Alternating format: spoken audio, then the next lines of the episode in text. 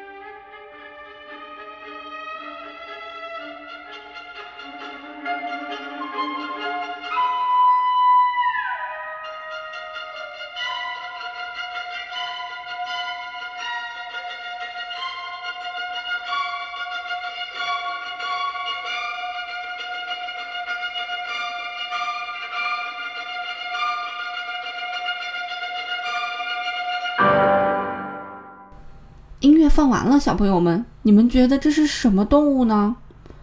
有的小朋友说像小鸟，还有的小朋友说像大鹅，也有小朋友说像公鸡和母鸡。对啦，这首音乐呀，作曲家就是想表现公鸡和母鸡呢。你们听这一段音乐，像不像母鸡在说咯咯咯咯咯咯咯哒？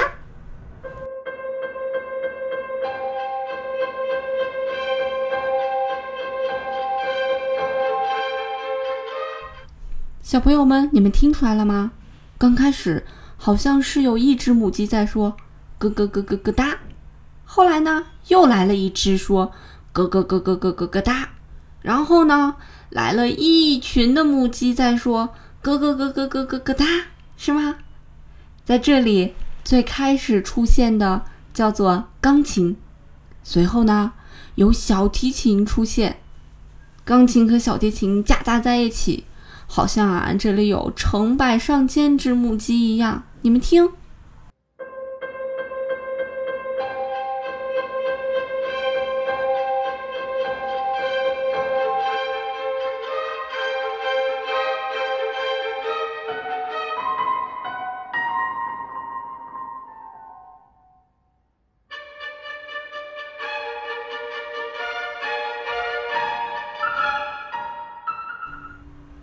随后呢？随后啊，在一群母鸡咯咯咯咯哒哒哒哒的乱叫当中，好像公鸡出现了。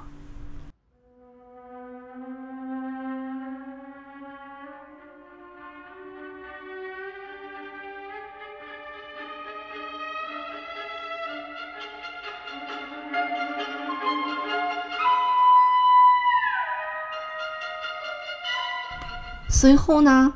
母鸡又出现了，母鸡好像越来越吵，越来越吵。它已经不是说咯咯咯咯咯哒了，它是说咯咯咯咯咯咯咯哒。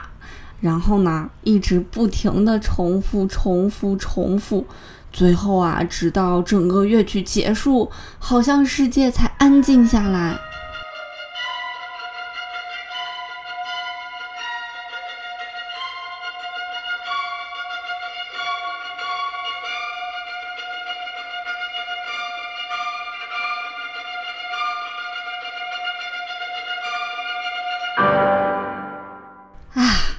世界呀，总算安静了，好像公鸡在跟母鸡吵架一样。